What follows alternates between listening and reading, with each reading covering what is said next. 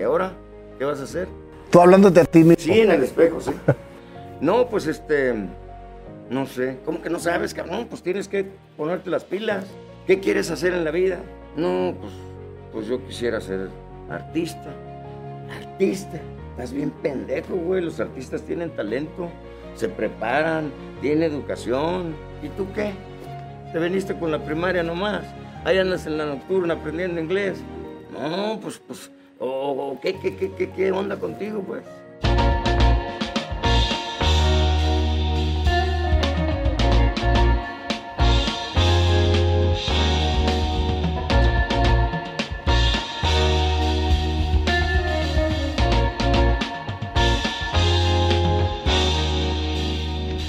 Salomón, muchísimo gusto en saludarte, en tenerte en este programa. Las cosas se dan por algo y, y- y pudimos, eh, pudimos este, acoplar la, la- la- la entrevista en este, en este foro porque gente como tú que se ha es- esmerado tanto por salir adelante, por seguir su pasión, tiene siempre una historia que contar, Salomón. Platícame, ¿cómo fue tu historia? Vienes, tú fuiste migrante, 50 años. Platícame toda tu historia. Empezaré diciéndote que yo soy del rancho Zapotitos, municipio de Yuriria, Guanajuato. Fui niño campesino. Yo de los 6 a los 11 años anduve sembrando la tierra. Nunca haré la tierra porque pues estaba muy chiquillo y no podía con el arado, pero sí la sembré.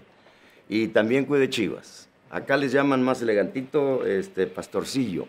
allá, allá nos dicen chiveros.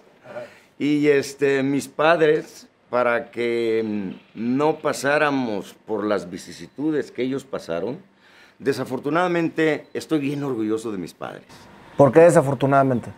No, porque te iba a decir eh, eh, su historia, pero bien breve. O sea, desafortunadamente ellos no tuvieron la oportunidad de, de aprender a leer y escribir. Eh, fueron niños huerfanitos ambos.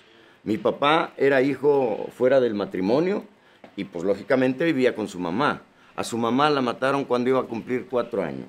Entonces se crió huerfanito con sus tías, con sus tíos. Mi mamá iba a cumplir cinco años cuando le mataron a sus dos papás al mismo tiempo, a mis abuelos. Entonces también la historia, vivió con sus tías, tíos y se crearon huerfanitos. Se casaron prácticamente niños.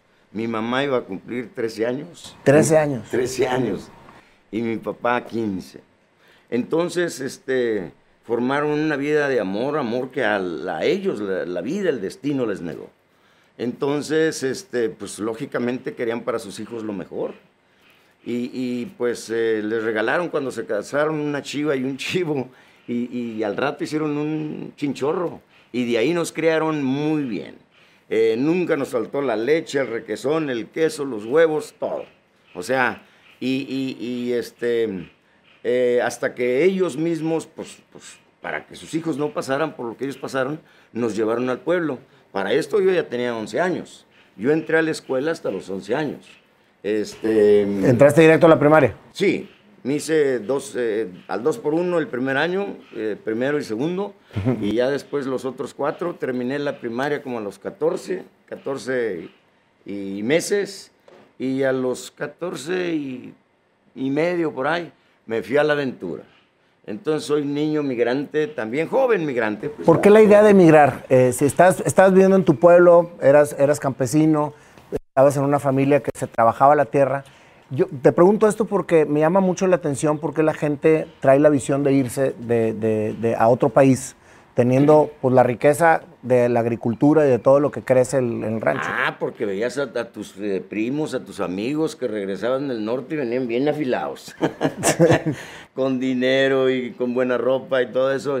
Y aparte de que, este, por ejemplo, yo este, cuando entré a, a la escuela a las 5 de la mañana me paraba a vender gelatinas. A las 7 ya regresaba a echarme un, un este, eh, Una manita de gato. Una manita de gato y vámonos a la escuela. Salía de la escuela y agarraba un carrito de paletas Cáceres y a vender paletas. En Yuridia, Guanajuato. En Yuriria, Guanajuato. Y des- a veces, este, y después a barrer el cine para poder entrar eh, a ver las películas gratis. O sea, un, un ajetreo constante. Y a la final, pues no te rinde, pues. Entonces, pues, emigras para, para, para buscar una forma de vida más digna.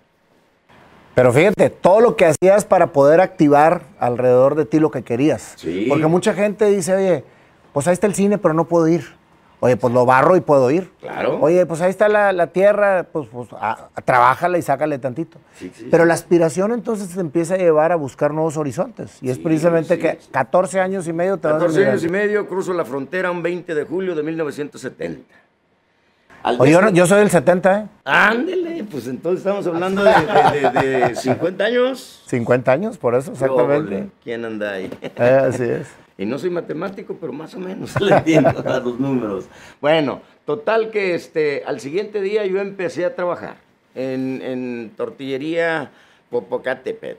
¿En, dónde- en qué lugar en Chicago. Yo me fui directito a, Chicago. ¿Cómo pasaste? Porque acabamos de entrevistar al buen Miguel, que es amigo de nosotros, y él tuvo una historia de migración eh, eh, y me, me- me- me- me llama mucho la atención lo que pasan ustedes para, para irse a Estados Unidos. 14 años. Cruzamos por el puente, antes no había ningún problema de nada.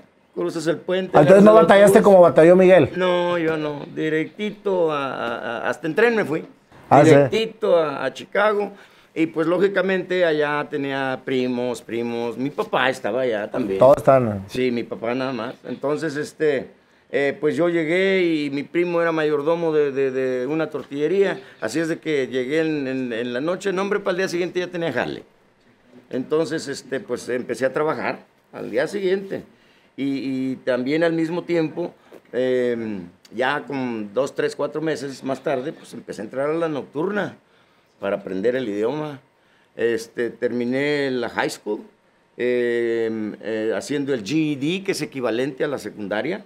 Y estabas trabajando y estudiando a la Trabajando y vez. estudiando, sí. ¿Cómo le hacías para, para equilibrar? ¿Vivías con tu papá allá? Sí, con mis primos y mi papá y este y, y- y, pues trabajaba de día y estudiaba de noche.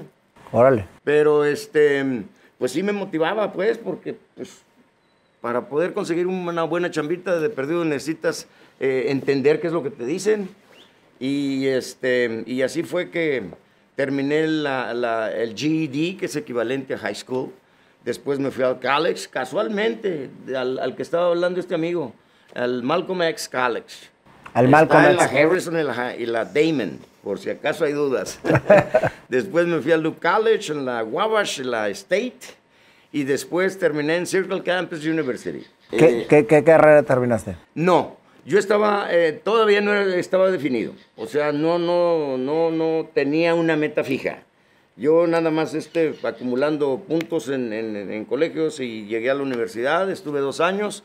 Para esto, este, eh, trabajando de día y este, eh, tuve varios trabajos en fábricas, fundiciones, este, ferro- el ferrocarril, The Bell Railroad Company.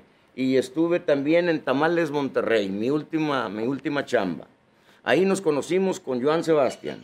Ándale. Pero para esto, cuando yo trabajaba en las fábricas también, me hacía un espacio y, y, este, iba a la, esta- a la estación de radio, me acomedía ahí a llevarles cafés a los locutores, limpiarles los escritorios y ya tenía yo como un año y medio en la radio y en la televisión.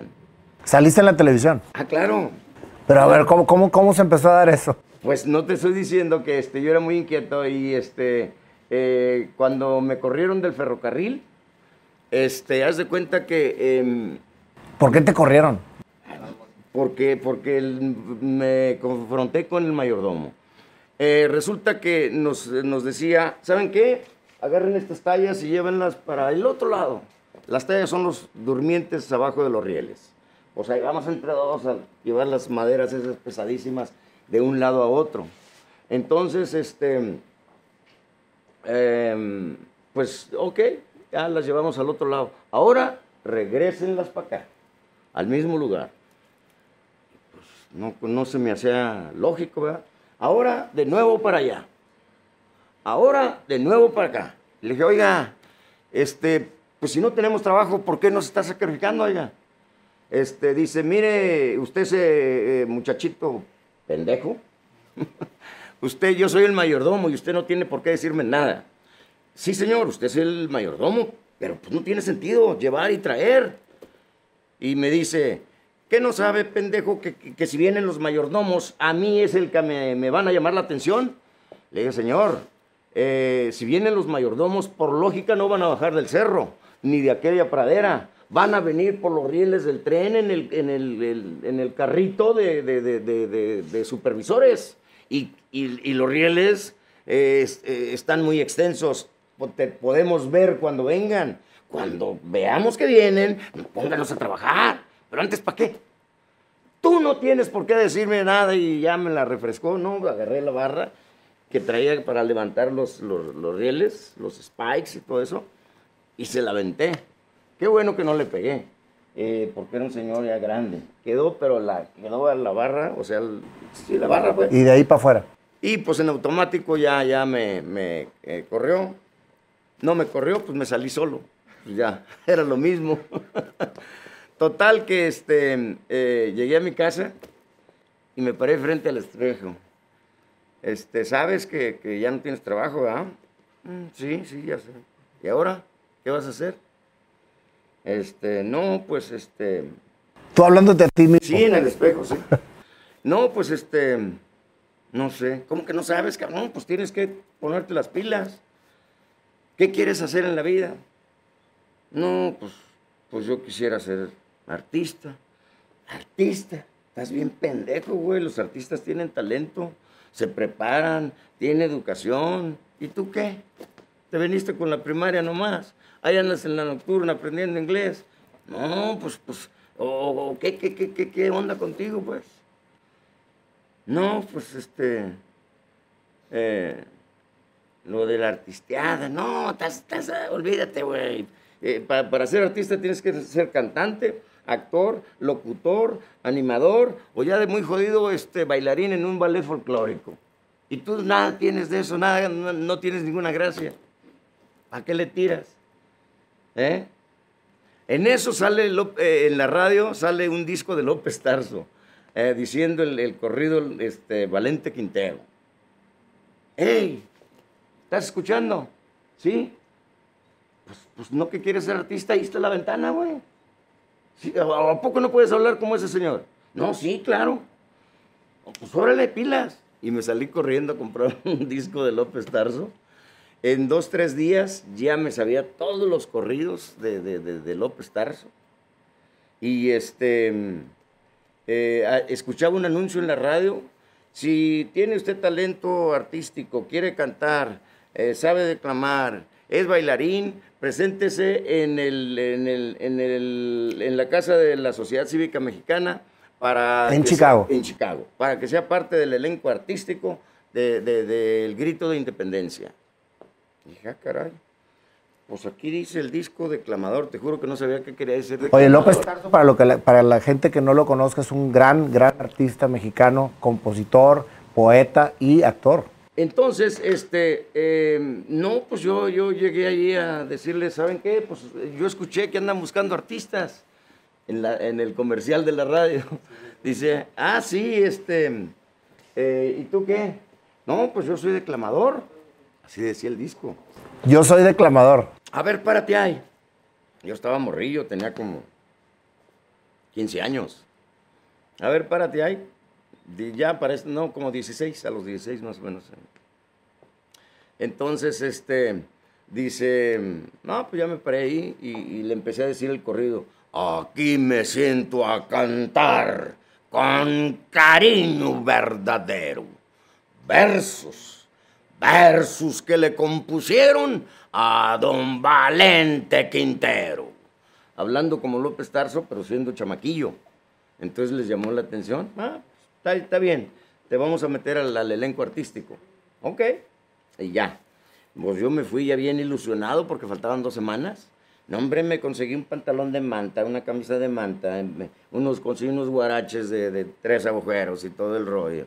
Y empezamos a hacer este, carrilleras ahí con mis amigos de, balitas de madera y todo, se las encajábamos a la canana y todo el rollo.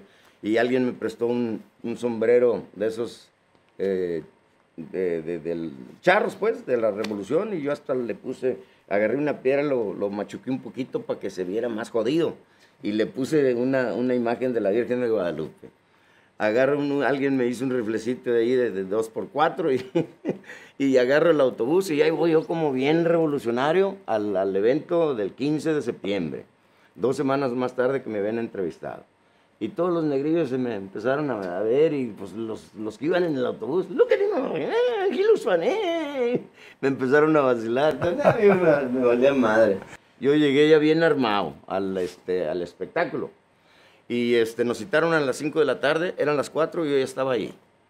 Y empezaron a, desfilar los artistas en, el, en, el, evento del grito de independencia. Allá se, celebraba, se celebraban y se celebran con mucho garbo, pues. Ese, esa noche estaba de invitada este, eh, Lola Beltrán y estaba de invitado Luis Echeverría, que era de, en aquel entonces secretario de gobernación, algo así, para, para dar el grito. O sea, mandaban gente de alto calibre. Y, este, y pasaron las, las 5, las 6, las 7, las 8, las 9 y empezaron a, correr la voz ahí, que se prepare Lola Beltrán y ya entra Lola Beltrán y esto y esto. Y dije, hijo de, de su... ¿Y yo qué? Y pues ahí voy a buscar. ¿Quién es el director? No, pues fulano de tal. Ah, ok. Oiga, señor, son fregaderas. Ustedes me dijeron que yo iba a entrar y, mire, yo me hice mi propio atuendo. Yo estoy aquí porque pues, pues me ilusionaron que iba yo, yo para ser parte del elenco artístico y, pues son chifladeras. ¿Cómo que, que, no voy a entrar y esto y esto? Por ahí escuché el rumor. Dice, cállate, hocico, cállate. En, en, cinco minutos empieza, empieza la televisión en vivo y queremos que salgas en la tele. Cállate, hocico. Ah, bueno, pues está bien. Entonces, para esto estaba un ballet folclórico nacional de no sé qué, no, era el ballet folclórico de Amalia Hernández, obviamente que no, pero era el ballet folclórico nacional de México, así se llamaba, algo así. Y yo veía a las Juanas Gallos y las Valentinas y las Adelitas con sus carabinas y con sus cananas, sus carrilleras y, y, dando la vuelta, no hombre, pues era un lujo. Y yo fui con el director, le digo, oiga, señor director, este, eh, yo ahorita voy a entrar a decir um, un pasaje de la Revolución Mexicana. ¿Por qué no se quedan las, las, las Adelitas y las Juanas Gallos y para, para que se vea bien elegante el número de la Revolución Mexicana? Me dice, ¿estás pendejo o qué te pasa? Le digo, ¿por qué, señor? Dice, ¿tú crees que mi ballet folclórico te va a hacer coreografía? Le digo, no, señor, yo no quiero que me hagan coros. No, yo ni sabía qué, era, qué quería decir coreografía. No, yo no quiero que me hagan coros. No, nada más que salgan ahí porque este, dice, no hombre, estás bien, güey. ah, pues yo decía por si quieren salir en la tele. Ahorita van a entrar, ahorita van a grabar cuando yo entre. Pues eso, eso fue lo que me dijeron. Y el cabrón fue a investigar. Y efectivamente le dijeron que sí. Regresa y me dice, oyes, ¿y qué quieres que hagamos? Mire, cuando yo entre, cuando yo mencione Zapata y Pancho Villa, las Adelitas, unas se vienen por este lado, las otras de este lado, después se, hacen un círculo, después se empiezan a cruzar entre ellas, este, cuando vaya aumentando la, historia de la revolución. ¿Qué edad tenías? Eh, 16 años, 17, por ahí. Entonces, este eh, ya después hacen un, como después de una batalla, imagínense una batalla y, la ganaron y ya después ponen las carabinas en, montoncitos, como si fuera una alumbrada ahí, y que están dando unos cantos y todo eso, y, y, después se paran y le dan la vuelta y de nuevo al escenario y se cruzan y pues ahí sobre el, la marcha, hombre, dice, ah, órale pues. pues sí, querían salir en la tele. Entonces, este, efectivamente, ese, ese fue mi debut. Eh, el primer eh, día que, pero era el grito de independencia, estamos hablando que había 40 mil gentes en la concha acústica del Grand Park en Chicago. Entonces, este, eh, pues lució mucho, porque yo estaba morrillo y hablando igual que López Tarso, y luego con la coreografía, que adornaba el escenario, no, no, no, pues era impresionante. Entonces, este, y, eso yo iba a entrar con una nomás porque entraba Lola Beltrán. Entonces dice, empezó la gente, de, otra. Terminó y entra el maestro de ceremonias. Gracias, este, amigos nuestros, seguimos en la... No, otra, otra. Y dice, ¿sabes qué? Échate otra, pero córtala a la mitad y te sales en chinga. Este, no, está bueno. Este, no, pues yo que iba a cortarla a la mitad, pues no, pues no, todo de parejita. Y, y, son corridos que duran 7, 8 minutos, ¿eh? Y este, y, y, la gente, pues lucía, no, no, no, no por nada, pero sí lucía el, el escenario bien lleno con toda, con toda esta gente ahí bailando y, y, las carabinas y pues yo diciendo cosas de la Revolución Mexicana. Y este, terminé el, el otro y este, dice la gente, ¡Ey! El maestro ceremonia, salte ya, salte. Y la gente escuchó. Entonces la gente, pues es que aquí ya no quieren, porque querían otra. Es que ya el maestro ceremonia no quiere. Y, y como ellos escucharon que me, que me, dijo, salte a la chingada. no, pues empezaron a sonar las butacas. ya, ya de gandallas, pues, eh, ya de gandallas. Pues ahí voy de nuevo. Me aventé tres. Duré 15, 16 minutos al aire en televisión nacional. Ese fue el debut. Ese fue el resultado de lo que tú te dijiste en el espejo. Correcto. Eso es precisamente lo que la gente, cuando realmente lo experimenta, lo goza, se realiza. Así es. Y dices, oye, estoy creando lo que yo, lo que yo quiero crear. Y fuiste entonces la creación de ese muchacho que te habló al espejo. Sí. ¿Qué pasó después? Bueno, después que el, que era el maestro de ceremonias era el presidente de locutores y tenía su, radio, su programa de radio y su programa de televisión. Y pues vio algo novedoso ahí y ya me invitó que la semana que entra llevaban a Paco Malgesto y me dio un papel ahí, que un poema que, que ellos escribieron para, para darle la bienvenida y todo eso. Y fui y este, em, el día de la, semana siguiente y, y me dice, ¿dónde está el papel que te di? Está en la casa. Pues es lo que vas a decir. Le digo, es que ya me lo aprendí. ¿Cómo? Sí. Ah, bueno. Entonces, este, pues ya le dije ahí su discurso, lo, todo lo que querían que, que, leyera, se lo dije, este, pues en poema, era un poema en realidad. Eh, ser locutor es un arte. Y no, pues este, ya eh, terminó todo el evento. Dice, ¿sabes qué? Este, ¿Por qué no vas a, a, la, a la oficina para hablar contigo? para, para invitarte a, que, que, te acerques ahí al, a la Asociación de Locutores. Ah, bueno, pues órale. No, pues yo me comedía, les traía cafés, limpiaba los escritorios y todo eso. Y, y, y ya me empezaron a dar chance de, de, hablar en las tardes, en el programa de radio, de 4 a 6. Después de la chamba me venía a la radio. Y después de la radio, terminando a las 6 de la tarde, me iba a la nocturna. O sea, ya andaba en friguiza. Eh, cuando quieres hacer algo, pues tienes que sacrificarte y echarle ganas. Entonces, este, pues así ya empecé a, decir la hora, la temperatura, los saludos musicales. Este, después este amigo tenía un programa de televisión, eh, me invitó ya a que fuera este, eh, conductor del programa de televisión. En Chicago. En Chicago. Después llegaron... ¿Y, era en inglés? No, en español. Porque era para el público latino. Claro, para la mexicanada. Entonces después llegó este, de invitado, eran compadres con Neftalí López Páez, uno de los primeros eh, presidentes de locutores de México, y también llegó Pedro Ferriz, pues como de, de, un tiempo, y estuvieron trabajando ahí como cuatro o cinco meses, y prácticamente ellos fueron mis mentores, me daban consejos, me decían cómo hacerle y todo eso y después este, me dieron, ellos mismos me prestaron mil dólares y, me acuerdo muy bien que decía don Pedro Ferriz, tú tienes talento natural, así es de que este, necesitas pulirte, em, necesitas irte de reportero. Le digo, ¿pero a dónde? ¿Cómo? No, sí, sí, sí. Eh, se cooperaron entre los dos, cada, cada Neftalí López Páez y Pedro Ferriz me prestaron mil dólares cada quien y me, fui de reportero a Centro Suramérica, a la Guerra de las Malvinas. Después estuve en, Paraguay, me estuve quedando en la casa del general Balbuena, que era el, brazo derecho de Alfredo Stroessner, el presidente... De reportero todo esto ya. Sí, sí, de reportero, yo andaba de reportero. Qué barbaridad. Eh, después este, estuve en, en Nicaragua, cuando los somocistas, cuando Daniel Ortega estaba peleando contra Anastasio Somoza, y anduve todo el continente, prácticamente. Y, y, este, y ya regresé a Chicago y pues lógicamente seguía ya en los programas de televisión. Entonces, este, antes de irme a, Centro Sudamérica, em, yo era figurilla ya en, televisión, pues, pero, pero este, como no me pagaban porque era por amor al arte, seguía trabajando en Tamales Monterrey, por cierto, se llamaba, en la Cermac y la Damon. Ahí conocí a Joan Sebastián. Entonces ahí nos hicimos compas.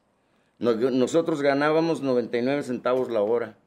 ¿Joan Sebastián contigo? Sí, sí, sí. Y me pidió de favor que lo representara.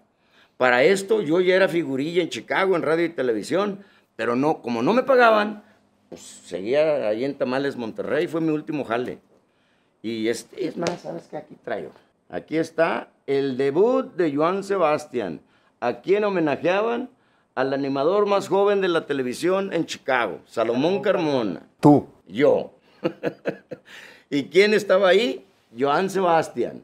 Este día, este día estrenó su nombre. Este día debutó como Joan Sebastián. Porque cuando me dijeron que me iban a hacer un reconocimiento porque no tenía, porque no me pagaban, este, voy con mi compa. Eh, yo ya tenía como dos meses que me había dicho que lo representara. Ya había ido a cantinas, a restaurantes, a nightclubs, a ballrooms, y, este, y no, nunca vendí un show. Y, y, eso que lo iba a vender a 30 dólares. Entonces, este... 30 dólares el show. El show. 30 o 40, lo que cayera. Pues, pues ganábamos 40 eh, dólares a la semana, 99 centavos la hora. Entonces, este de cada tres shows, uno era para mí y dos para él. Entonces llego yo con mi compa, le digo, ¿sabes qué? Eh, la verdad, pues no he podido vender ni un show. Pero ¿qué crees? La Asociación de Locutores me van a dar un reconocimiento por ser el más chavo de la televisión y el, declamador más joven y todo ese rollo. Y, este, y me dijeron que me traiga un artista de México porque me lo van a tocar una vez por hora, todos los días por, por, un, por dos meses en la única estación que se escuchaba en Chicago, Radio Pulimet. Y, este, y dice, no, güey, ¿cómo ir a México? Me corrieron de México porque él era compositor de protesta. Le tiraba en sus canciones al gobierno. Joan Sebastián. Joan Sebastián. Entonces le digo, sí serás, güey. Cámbiate de nombre. ¿Quién va a saber quién eres? Nomás ya no le tires al gobierno. ¿Y cómo se llamaba antes? José Manuel Figueroa. José Manuel Figueroa, era el que le echaba al gobierno. Artísticamente nomás se, hacía llamar Figueroa, pero su nombre completo José Manuel Figueroa, como el hijo que anda por ahí en la artisteada. Bueno, pues total que este, le, le digo, cámbiate de nombre, ¿quién va a saber quién eres? Nomás ya no cantes, ya no le tires al gobierno. Canta las rolas que, cantas cuando compramos un, un, 24 cerveza, que era todos los viernes. Nos íbamos a su departamento o, se venía a mi departamento y pues con su guitarra y él declamando, digo yo declamando, él cantando sus canciones y pues hacíamos la bohemia. Dice, sí, ¿verdad? Pues sí. Mira, yo traigo 300 eh, dólares, ahí te van 275 para gastos. ¿Cuánto traes tú? No, sí, también como 350 porque aunque ganábamos 99 centavos la hora, ahorrábamos, ¿eh? Ahorrábamos poquito.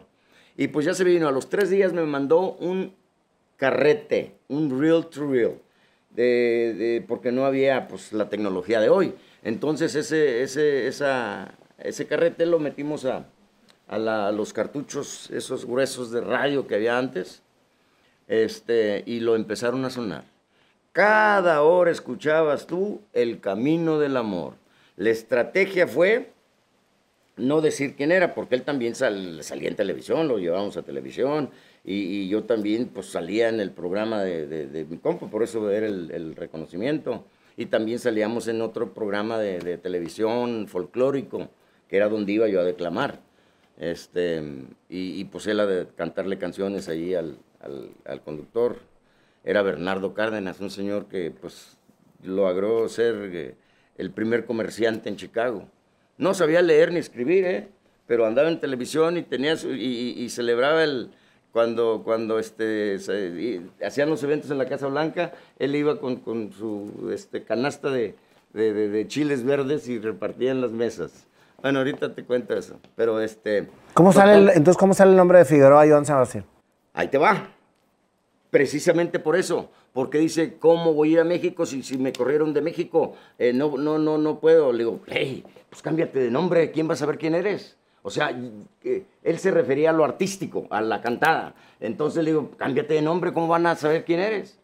Entonces, simplemente ya no le tires al gobierno. Graba las canciones que cantas cuando agarramos la bohemia, que te decía que era todos los viernes.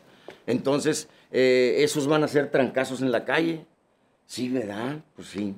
Por eso se cambió el nombre. ¿Por qué Joan? Ah, porque pues era un genio. Eh, su nombre es un acróstico. La J es de Juliantla. La O no sé qué me dijo. De, cada letra significa algo. Y Sebastián era el pueblito donde iba a vender la leche que, ordeñaba en su, en su rancho, en, las vacas, y se iba a, San Sebastián a vender su leche en un burrito. Esa fue la historia que me contó. Mm. ¿Eh? Por eso sé que, el San Sebastián, eso es por el pueblo donde, donde iba a vender la leche, y la J significa, cada letra significa algo. La J, Juliantla, la otra, no sé qué. Eh, entonces, entonces te volviste su representante. Ah, sí, claro, claro. Entonces ahí te va el día de, su debut. Eh, metimos 1.280 gentes a 8 dólares. Salieron como 10.300 y feria cuando no me pagaban 30 dólares por su show. Y le dije, ¿qué óvole? Ahí te van 5. Este, tres meses más tarde, tres meses, más y medio, tres meses y medio más tarde, se me prendió el foco y contraté los servicios del grupo indio que andaba famosísimo con su vida de amor. Contraté los servicios de Rigo Tobar que andaba famosísimo con su sirenito. Y, este, y Joan Sebastián como, como baladista, este, en el, celebrando el Día del Amor y la Amistad. Un 14 de, el fin de semana de... y se te llenó. No, hombre, viernes, sábado y domingo, de dos, tres, el sábado eran tres shows el viernes 2, el domingo 2. ¿Y tú fuiste el promotor? Sí, claro, claro. este, él y yo, pues. Entonces retacamos todos los salones, incluyendo el Aragón Ballroom, que le caben 6 mil gentes en Chicago. No, pues nos fue exageradamente bien. Después de pagar gastos, después de pagarle a Rigo Tobar, después al Grupo Indio, después de pagar pasajes, hoteles, eh, viáticos y promoción y todo lo que conlleva hacer un espectáculo de esos, nos quedaron libres de polvo y paja 49.800 y feria a cada quien. De ganar 30 dólares. De ganar 30 dólares. Este, bueno, de no quererte los pagar. De, que nunca me los pagaron, además. Por eso, por eso lo metí al primer aniversario de Salomón Carmona como, como locutor, como animador. ¿Eh? ¿Qué diferencia había de, esa persona que venía luchando ganando 99 centavos por, por hora? a de repente empezar a ganarte 4.900 y luego, ¿qué rollo? O sea, ese, ese espejo tuvo un gran, una gran, un, gran cambio en ti. Lógicamente, le dije cuando después del fin de semana de los shows con estos famosos, le dije, a ver, ven para acá.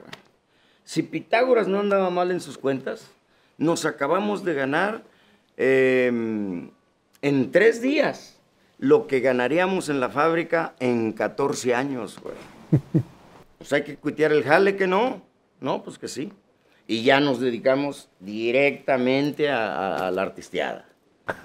Lo que andábamos buscando. Lo que tú mismo decretaste. Así es. Entonces, de todas de ahí, de ahí para el Real, puras maduras. Y, nos fue exageradamente bien. Eh, ¿Cambiaste tú como persona?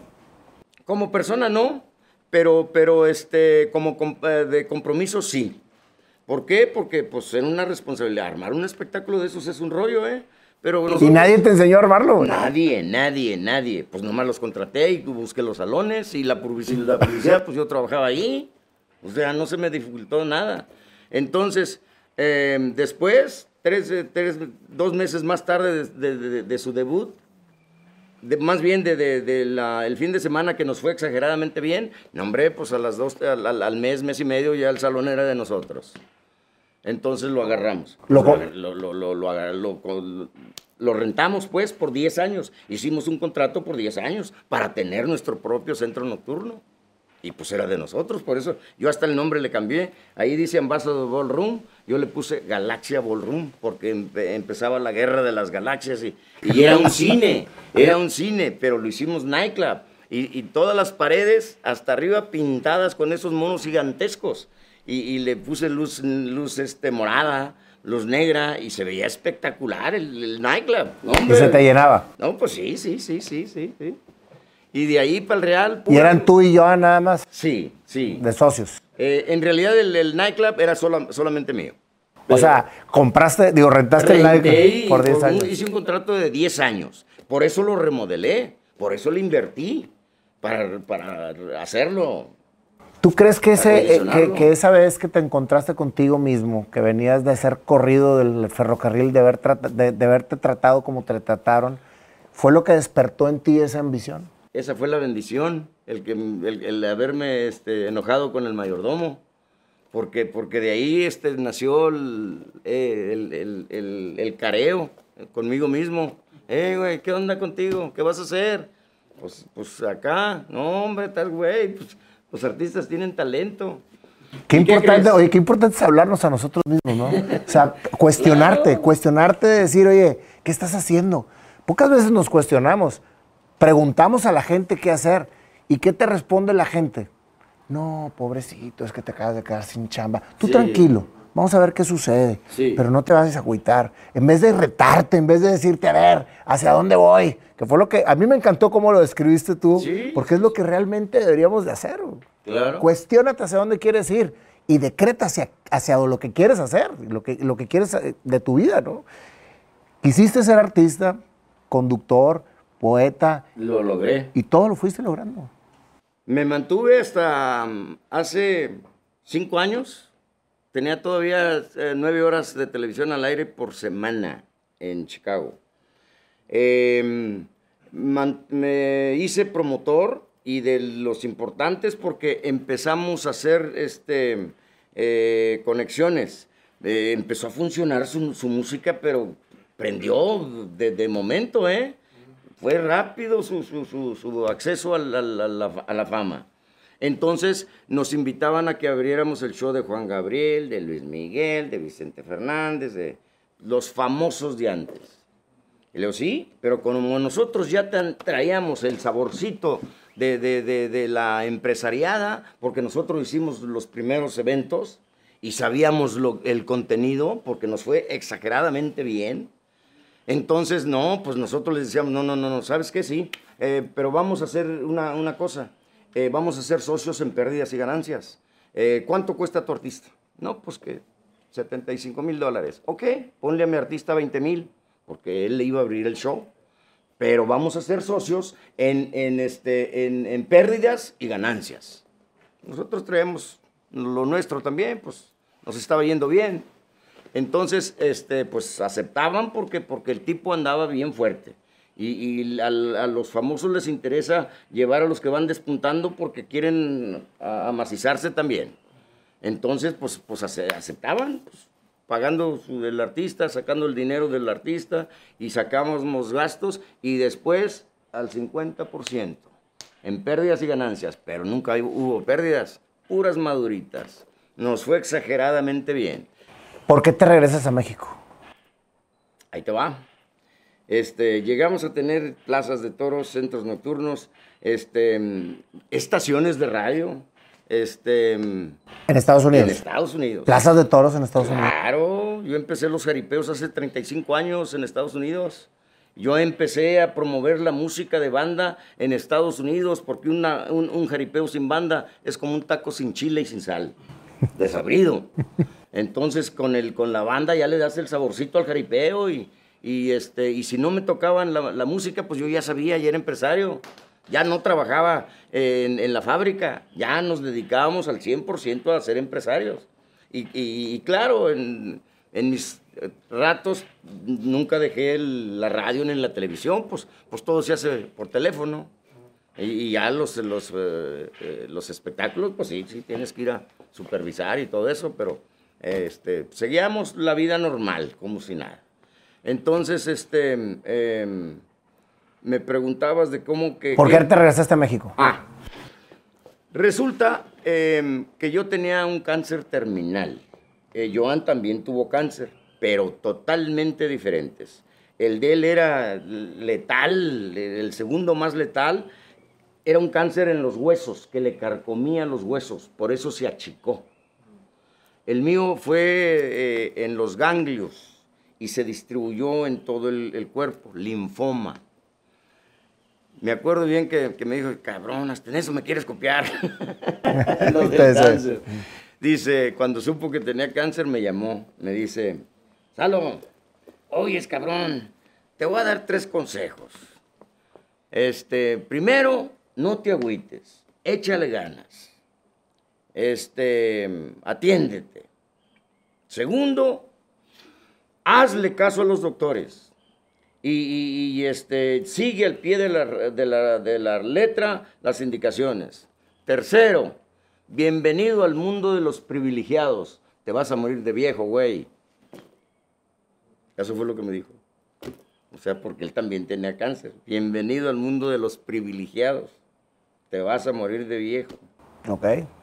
Pues no sé qué privilegio tenga el del, tener una enfermedad de esa magnitud, pero, pero pues obviamente te hace reflexionar, te hace pensar, te hace más humanista, te hace más sensible a la vida.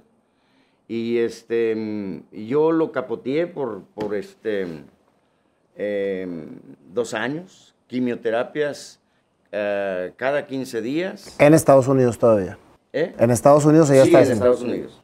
Y después a la final, cuatro, cuatro meses y medio, radiación en el cerebro todos los días. Por aquí, mi pelo me sale. Aquí ponía el, aparatito para las radiaciones todos los días. ¿Cuál era tu actitud ante todo eso? Eh, normal. La verdad, a mí no me dolía nada. O sea, no, no te duele nada, pero, pero sabes que evidentemente te... está afectando, sí. A mí no me dolía nada, con excepción de después de, los efectos secundarios de las quimios en el cerebro. Ahí sí fueron letales.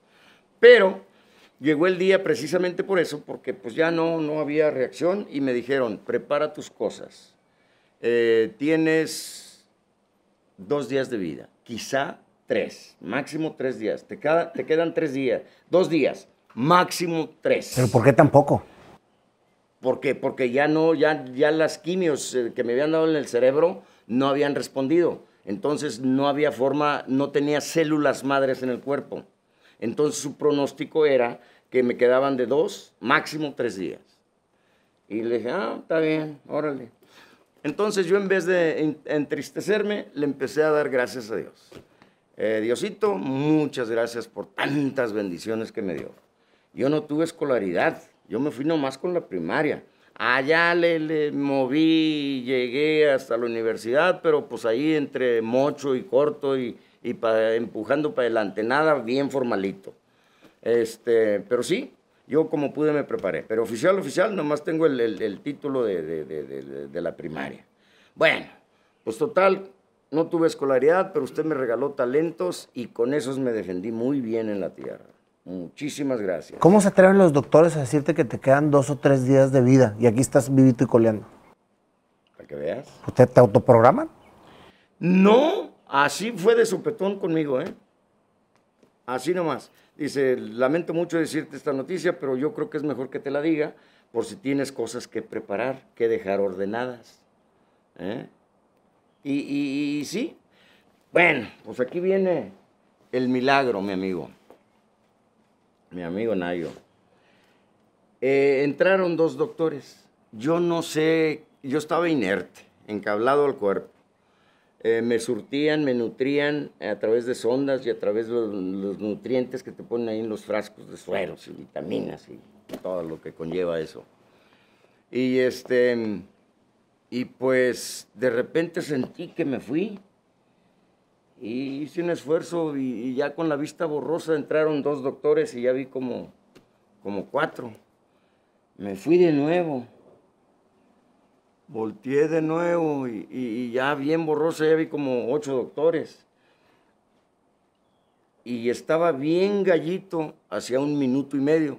Me voy a la hora que me diga, sin rencores, sin reproches, sin reclamos.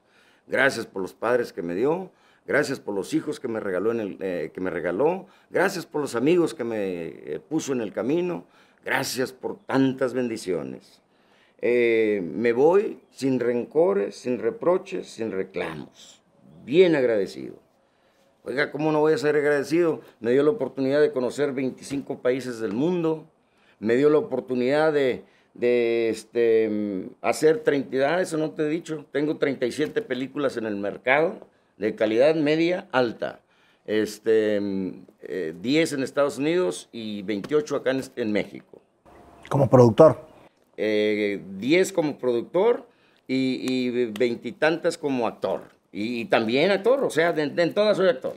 Y aparte era productor en 10, las que hice allá en, en, Chicago, en Estados Unidos. Em, grabé cuatro LPs como declamador. Estuve 40, 40, 40, 45 años en la radio y en la televisión. 40 años de promotor de los espectáculos más sonados en Estados Unidos. La gira que más sonó fue la de Chente Fernández, Alejandro Fernández, Joan Sebastián que yo la hice junto con eh, otro promotor de, California, Javier Rivera. Y este, yo era socio en, eventos aquí con de Servando Cano, de Oscar Flores, son mis amigos. Pues yo fui promotor de la época de ellos. ¿eh? Y llevaba todos los, todos los grupos que, que, que tienen ellos, pues lógicamente lo que jala aquí, jala allá. Y pues este, todo eso hicimos. Entonces, este, eh, ¿Cómo no ibas a estar agradecido con Dios? ¿Cómo no iba a estar agradecido? O sea, no, hombre, me voy bien agradecido, sin rencores, sin reproches, sin reclamos. Gracias por haberme permitido dejar huella. En ¿Qué edad tenías? Eh, pues esto hace 10 años. Sí, ya tenía mis 50, 56 años. Tengo 66. Aunque me veo de 40 y funciono como de 21. Muy bien, excelente. Entonces, este, también... Em, He estado de invitado de honor en la Casa Blanca desde Reagan hasta Byron.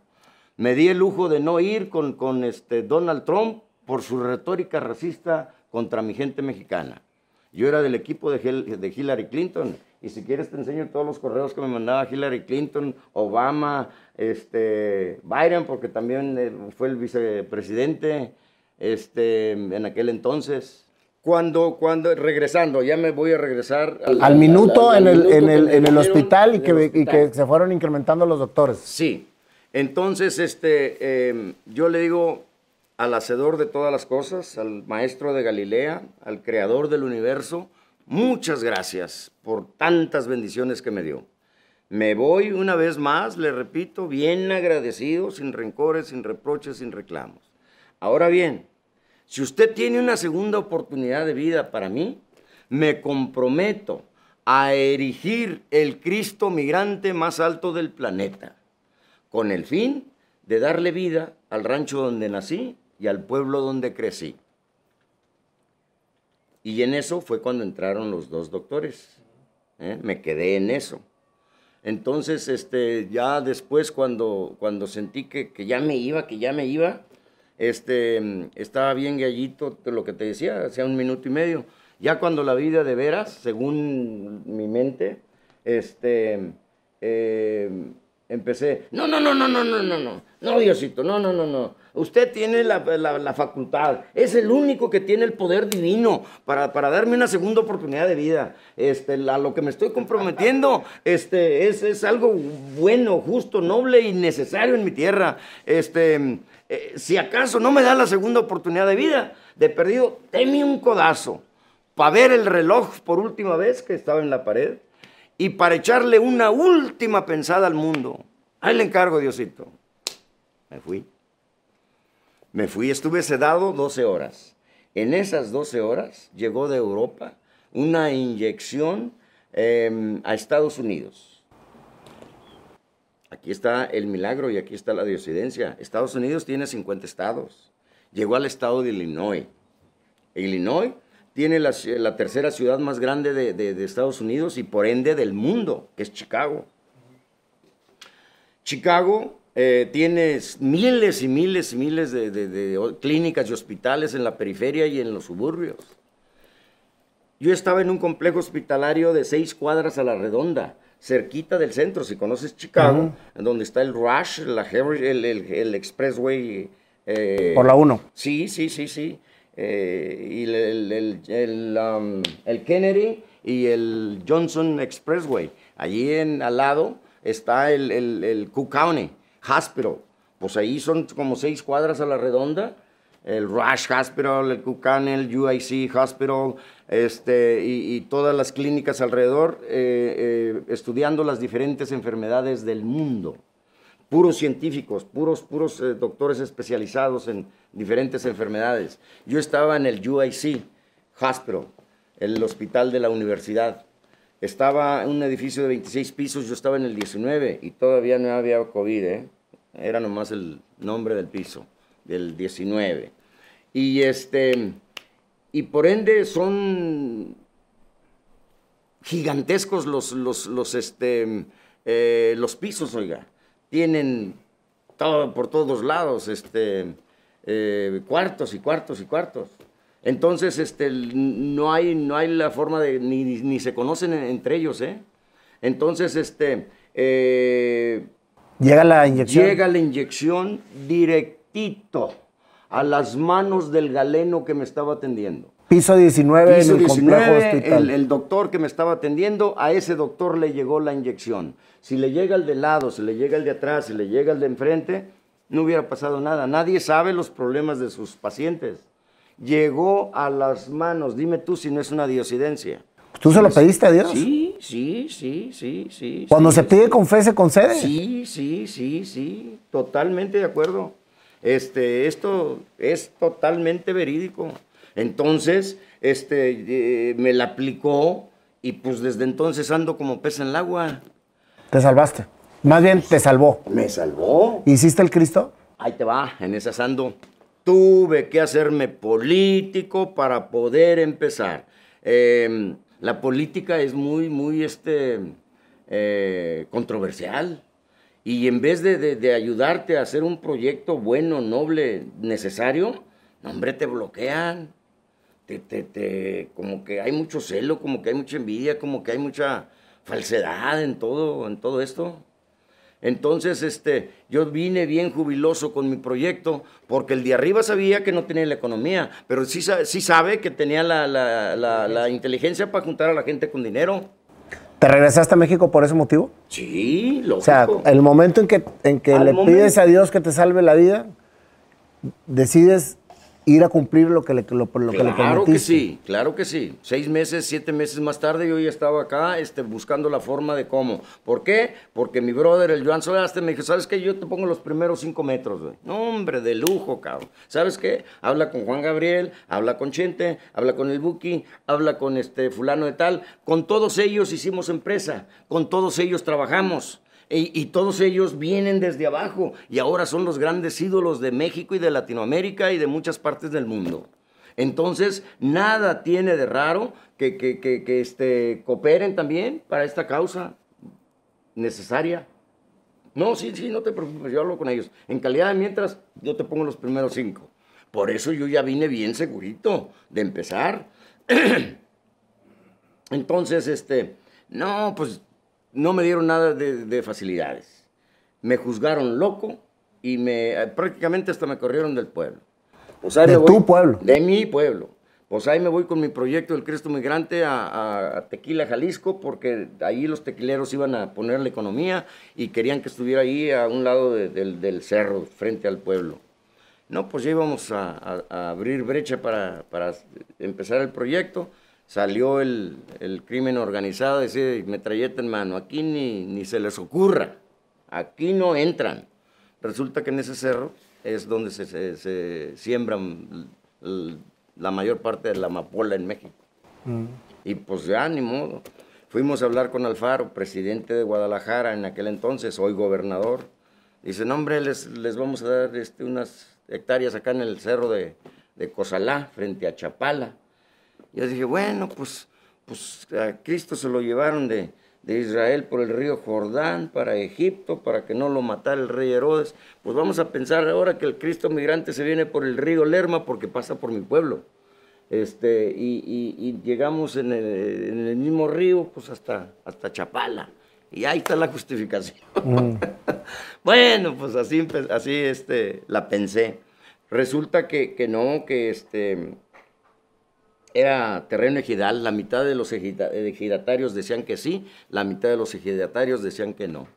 Y pues nada, que este, eh, cuando ya íbamos a empezar también a echar este, medidas y todo eso, salió el grupo opositor de que no quería que, hicieran nada en el cerro y, y pues iba a enfrentar con los otros que sí querían. Y pues total, para evitar una discordia, un pleito, dije, no, ¿sabes qué? Mejor ahí muere, nos vamos a otro lado.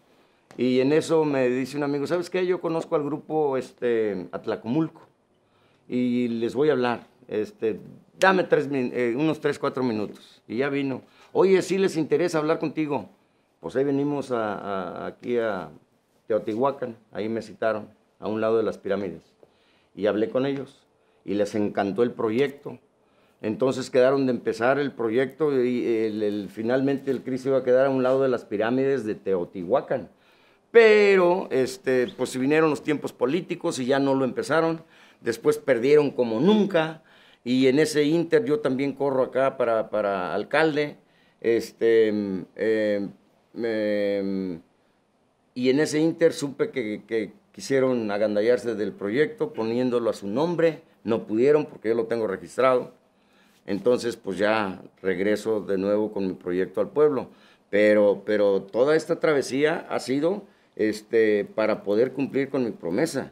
Entonces, este, yo le entré a la política porque llegué a la presidencia de mi pueblo y, a preguntar, pues, para empezar a conseguir permisos y todo lo que conlleva. Ya había conseguido, este, eh, de habladas, este, eh, los terrenos arriba, en el cerro. Entonces, este, y por eso estaba ahí en presidencia, nunca me atendieron. Este, no te pelaron. no me pelaron. Venga mañana. No, mejor el viernes. No, que dice que mejor el lunes. Este, ya el lunes. No, que venga el miércoles. Ok, el miércoles. No, que llegue el, viernes. Oye, y regresaste, pero para ser alcalde, ¿no? Sí, eh, eh, sí, porque, porque este, te estoy diciendo cómo, cómo empezó esto, que no me quisieron atender. Eh, después de siete veces me dice, ¿sabe qué? Ahora sí ya, la semana que entra, sí lo va a atender. ¿Sabe qué? Dígale al, presidente municipal que voy a correr para alcalde, nomás para enseñarle modales de cómo debe tratar a la gente. Y me salí, pues yo toda mi vida me la pasé allá, este, prácticamente acá no me conocían. Y bajé y en la, en la banqueta le pregunté al primero que vi, oiga amigo, este, ¿cómo se le hace aquí para entrarle a la política? Así, ¿eh? Así. Y dice, no, los que saben están en el jardín de abajo. Ahí voy al jardín de abajo. Buenas tardes, me dicen que aquí está la gente que sabe de política y yo ando buscando pues un espacio por ahí. Mm, mira, los que saben están sentados en aquella banca. Dos señores ahí. Y sí, pues, ahí va. Señores, buenas tardes, ¿cómo están? Buenas tardes. Este, ¿en qué le podemos servir? No, pues más que nada yo quiero preguntarles cómo se le hace aquí para entrarle a la política. Ah, caray, ¿de qué la quieres? De alcalde. Ah, caray. No, pues primero tienes que conseguir unas dos mil firmas. Ah, y luego, luego ir a registrarte como independiente. Bueno, pues contraté 10, 10 este, gentes allí para que fueran a buscar firmas y todo el rollo y les dije, hey, ¿cuánto les pagan aquí? No, pues que, que, que 100 pesos eh, diarios. Bueno, les voy a dar 300 pesos diarios, pero me van a traer cada quien 250 firmas. Si no me traen 250 firmas, entonces van a ganar, a ganar nomás los 100 pesos. ¿Cómo ven? No, pues, pues sí, para que le echen ganas. No, hombre, una, eh, siete días, ocho días más tarde ya tenía como 2.800 firmas con su este, copia de credencial. No, pues ahora, ahora vete a registrar al INE. Llegué yo ahí. Señores, buenas tardes, mi nombre es Salomón Carmona. Quiero contender en las elecciones eh, eh, electorales de mi pueblo y aquí están mis credenciales. Esto fue hace cinco años, la primera vez. Dice, no, pues este, ya está cerrado. ¿Cómo que ya está cerrado? Pues entré, aquí estoy. no, las ventanillas ya se cerraron. Oiga, pues ni ventanas tiene, yo sabía lo que me estaba diciendo. Pero pues usted ni ventanas tiene aquí, oiga, pues qué onda. Bueno, si le pone la gente el nombre en las boletas, ¿me la valen? No, pues que no. Ah, ya me salí. Tristón. Y como a las 3, 4 horas me habla un amigo que acababan de registrar el Partido Humanista y que supieron que andaba eh, buscando registro. Le dije, pues sí, sí, sí. No, pues te lo regalamos. Desde ahí ya andamos mal, porque se supone que, que, que tienen candidatos para apoyarlos, ¿verdad? Económicamente. A mí no me dieron ni un 5. ni siquiera un mes de renta de mis oficinas, porque aparte ni tenía. Andaban en, en la calle. no tenía infraestructura, no tenía militancia, no tenía este, seguidores. ¿Y nunca no en tu tenía vida has sido político? Nunca había sido político, nunca este, nada. Y andaba en la calle, no hombre, me, me juzgaban como que andaba... Ahí va loco que quiere ser el loco que quiere ser político. Oye, pero qué gran, qué, qué gran enseñanza para los jóvenes, para toda la gente que quiera hacer algo, porque luego, luego se topan con el no Ajá. y ya no buscan el sí. Y realmente aquí es, oye, fíjate todas las, todos los peros que le pusiste a la de línea, oye, pues si la puerta está abierta, aquí estoy adentro, no tiene, o sea, ¿cómo sí? O sea, ¿por qué me dices todo no? Ah, bueno, pues, oye, te sales y buscas y encuentras el cómo sí. Eso, Sí. es, eso es precisamente una gran lección para la gente que quiere llegar a lograr hacer algo. Sí, sí, sí, sí, sí, definitivo. Bueno, pues total que este, quedé en segundo lugar y se supone que me las volaron. ¿ah? Y este, quedando en segundo lugar sin conocimientos de nada, no, pues ya me llamó el partido en el poder, el PAN, en, es- en- en la segunda, eh, Ya, ya, ya te hablaron. Sí, ya me hablaron y ya me designaron este, el, el gobernador saliente y el gobernador entrante. Entonces, no, pues ya, ya con el, el logotipo de la marca Pues, sí, pues si con el otro quedaste en segundo lugar. quedé en segundo lugar. En este, este, fue algo curioso porque... Y ahorita eres alcalde. Soy alcalde. Ahorita. Sí, sí, claro. ¿Por qué? Porque este, em, y no, no gané, arrasé. Y conste que la- el, el partido se, se dividió porque pues, se enojaron porque yo entré por designación. O sea, todos los- a todos los lados has entrado a fuerzas y has salido victoriosa. Pues prácticamente sí. sí. Y, y, este, y no hemos empezado el proyecto de vida porque el primer año, este, como alcalde, porque eso, ese fue el motivo, para poder darle luz verde a todos los permisos que se necesitan para hacer un proyecto de vida de esta magnitud. La- los políticos, no es cierto, no te ayudan, hombre. Este, no, no, no, no te motivan y aquí es un, la verdad es un mugradal. ¿Cómo se siente llegar al poder, ser político cuando no eres político y que realmente tienes una, una esencia de ayuda y de apoyo a la gente? güey? Es una gran responsabilidad, primeramente. Eh, es un honor servir a la gente. Yo tengo 35 años sirviendo a la gente en Estados Unidos, los migrantes, especialmente los indocumentados. Yo era de los que rentaba autobuses y vámonos a, a protestar a Washington, vámonos a protestar a Atlanta, vámonos a protestar a Arizona, vámonos a protestar a Texas, a los lugares más racistas. Ahí estábamos este, echándole ganas, eh, peleando por nuestros derechos. Yo fui uno de los primeros, eh, hace en el 85 empezamos a venir al Congreso de la Unión y al, al Senado de la República a pelear por los derechos políticos de los mexicanos en el exterior. O sea, traemos la, la intención de servicio. ¿Piensas Yo- que protestar es la mejor manera de encontrar un cambio? Perdón. ¿Piensas que la protesta es el mejor manera, la mejor manera de encontrar un cambio? No. ¿Protestando? No, no, no. Yo creo que la mejor forma de, mm, eh, hacer un cambio es que tengas la, visión mm, de servir bien a la gente.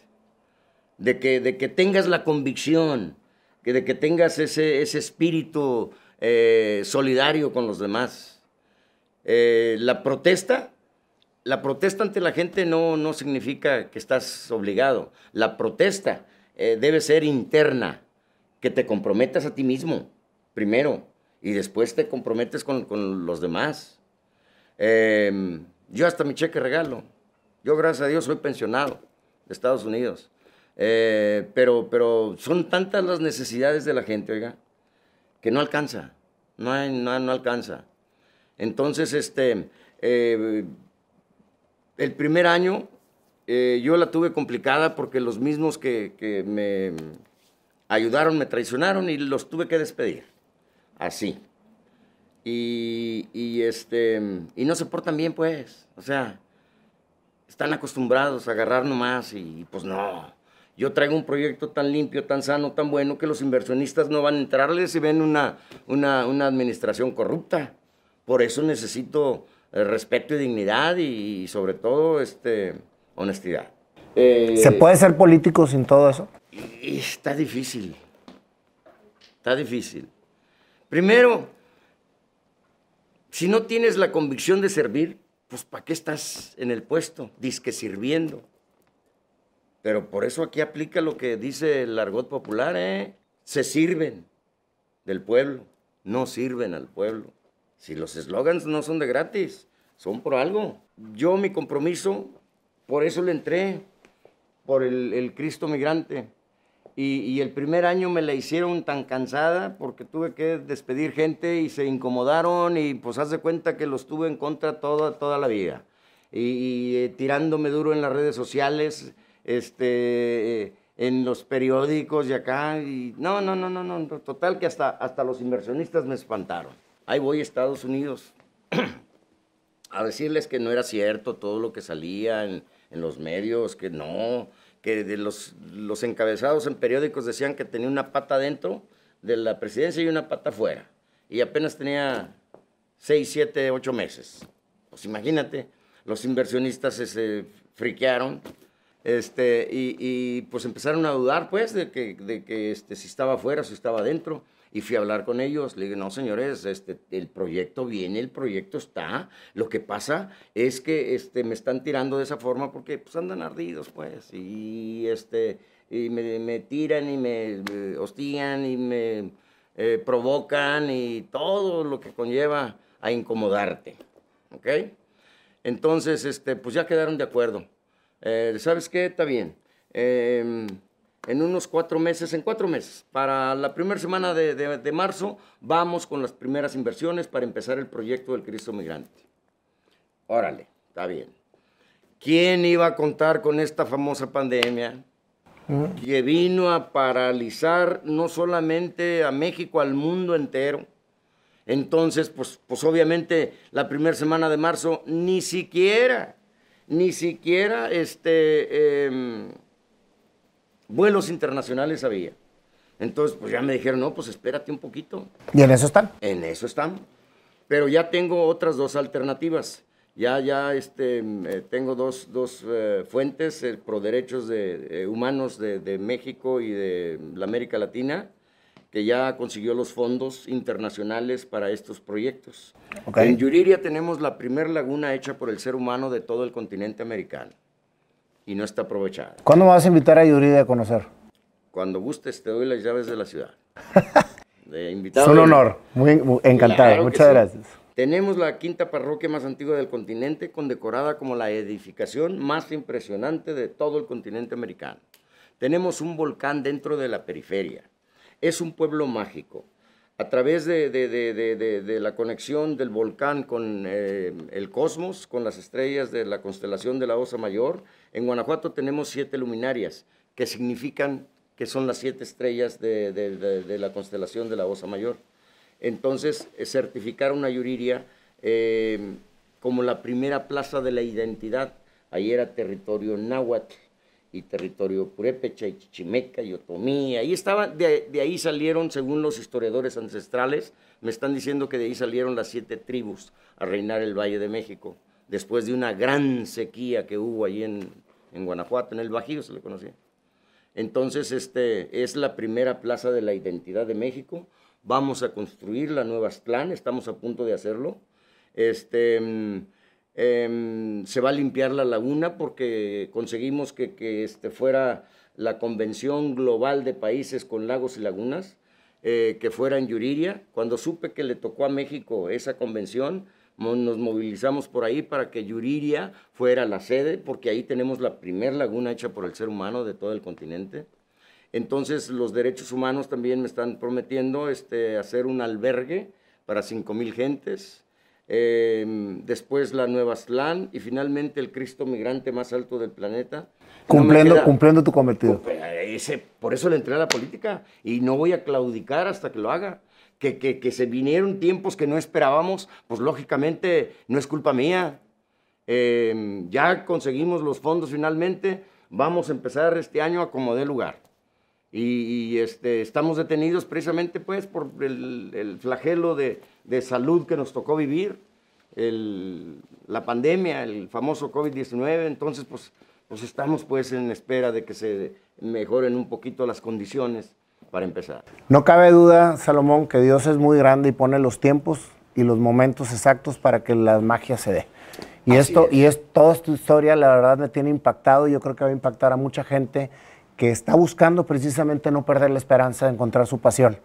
Y eres un ejemplo de eso. Así que te agradezco muchísimo, Salomón, este tiempo. Y ahora sí ya llegó el panda para poderte hacer tu canción, la canción de tu historia. Bien, pues. vamos a, vamos a, darle. Vamos a darle la bienvenida a mi querido Jorge Luna, el panda, amigazo mío de toda la vida, chido. Salomón. Oye, pues es un honor cantarle a este señor que es un poeta, es, una, es una persona muy artística ¿Qué se te ocurre que le vamos a cantar con toda su historia, mi querido Panda? Como mencionó al Buki, mencionó a, al a Joan Sebastián, ellos usan mucho este ritmo, por decir así. Empiezan.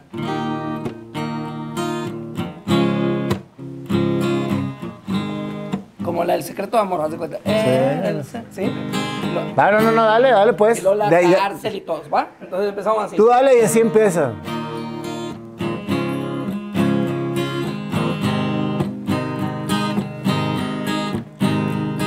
Salomón, naciste en Yuridia, gran inspiración tenías en tu mente, Salomón. Emprendiste la aventura y te fuiste para allá porque aquí aunque trabajabas, la lana no alcanzaba. Y el sueño comenzaba. Y partiste a ver qué te tenía Dios. Llegaste directo a Chicago. En tren esperándote estaba ya una vida diferente, abriéndote caminos, ganándote a la gente de un trabajo para otro. Estudiando siempre estabas tratando de entender una lengua que no hablaba. Salomón, llegaste un día a un trabajo que te enseñó a que la desigualdad y las cosas no deben de ser así. Le dijiste al manager, hasta aquí llegué te viste en el espejo y ahí empezaste a creer. Trazaste tu camino, te fuiste por ahí queriendo ser actor, poeta, conductor. Y Dios te la concedió. Te abriste el camino en la radio estuviste a los presidentes cantaste y diste lo mejor creyendo en ti. De repente llega un amigo a tu vida Joan Sebastián apareció junto con Salomón, emprendió una nueva historia. Y así Dios la brecha les abrió y el mundo a sus pies les cedió para ser, ayudar entender y crecer y ganar y confrontar al mundo para ser quien es y seguir. El sueño estaba ahí. Dios te habló y te puso un gran suceso. Tu cuerpo enfermó, estaba desahuciado. Los doctores te dijeron, tres días tienes para vivir.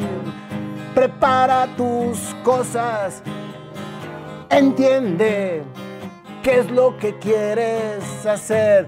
Tú le dijiste Dios, dame una segunda oportunidad, que un tributo yo te haré, un Cristo migrante yo haré. Cambiaste la historia, regresaste a tu país, llegaste, dijiste, ¿cómo le hago para cumplir? Con Dios de la mano te abrió, a la gente le preguntó y alcalde te volvió. Y ahora tu sueño, tu compromiso vas a cumplir, Salomón. Gracias por estar aquí, Salomón. Salomón. Ah, te mereces un abrazo. Muchísimas gracias. No, gracias a ti, hermano. Gracias a ti, gracias a ti. Salomón, créeme lo que esta canción me costó mucho trabajo al principio porque el ritmo no, te, no cuadraba, pero el corazón hablaba. Sí, sí, sí. y eso sí, es sí. precisamente lo que hace que la magia se dé. a tocar el corazón. ¡A la madre! Está acelerado. Ah, Mira nada más, aquí nos trae Salomón precisamente una estrella que le acaban de conceder en el Paseo de la Fama de Las Vegas. De una vez. Salomón Carbona, actor, entertainment promoter, como primer migrante mayor, Yuridia, Guanajuato. Salomón, ¿sabes el orgullo que es para nosotros los mexicanos tener una persona que haya ido y venido haciendo lo que realmente quería hacer?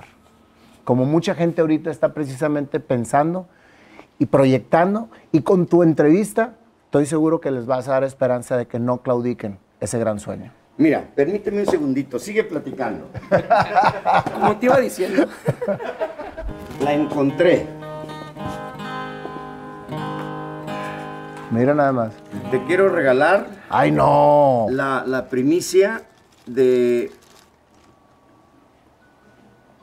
de un evento nacional que van a hacer los, eh, eh, la Asociación de Mariachis de México. Eh, van a, me dieron el honor de que sea su padrino número 33 del año de Cristo, Cristo migrante.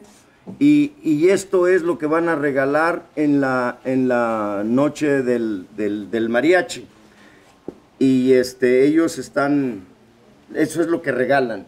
Yo lo único que tengo que hacer es invitarles la cena, como a 50 gente, 50 de, de- de representantes de, de los diferentes estados de la República Mexicana, porque esta es la Asociación Nacional de los mariachi. Mariachis de ¡Qué México. padre! Y esto es lo que van a regalar a los dignatarios, a los invitados de honor. ¿Y me estás regalando el primero? Te estoy regalando la primera. Me estás regalando el primero. bárbaro. Muchas gracias, Salomón. No sabes cómo te lo agradezco. Y para mí es un honor que me lo estés dando tú. Lo que yo pueda hacer por ti, lo que pueda yo eh, participar en todos tus proyectos para apoyar este gran proyecto de vida que tienes, cuenta conmigo. Muchísimas gracias. Cuenta. Gracias, gracias Salomón, gracias. Gracias, Oye, y vamos a tener una segunda entrevista definitivamente para que nos sigas contando más de tu historia. Claro que sí. ¿Eh? Y aquí en Monterrey Gracias, siempre tendrás tu casa. Gracias, Nayo. Un, un honor conocerte y, y- y por esta hospitalidad, muchísimas gracias. Que Gracias Dios a ti, hermano. Que Dios te bendiga. Gracias. a ti.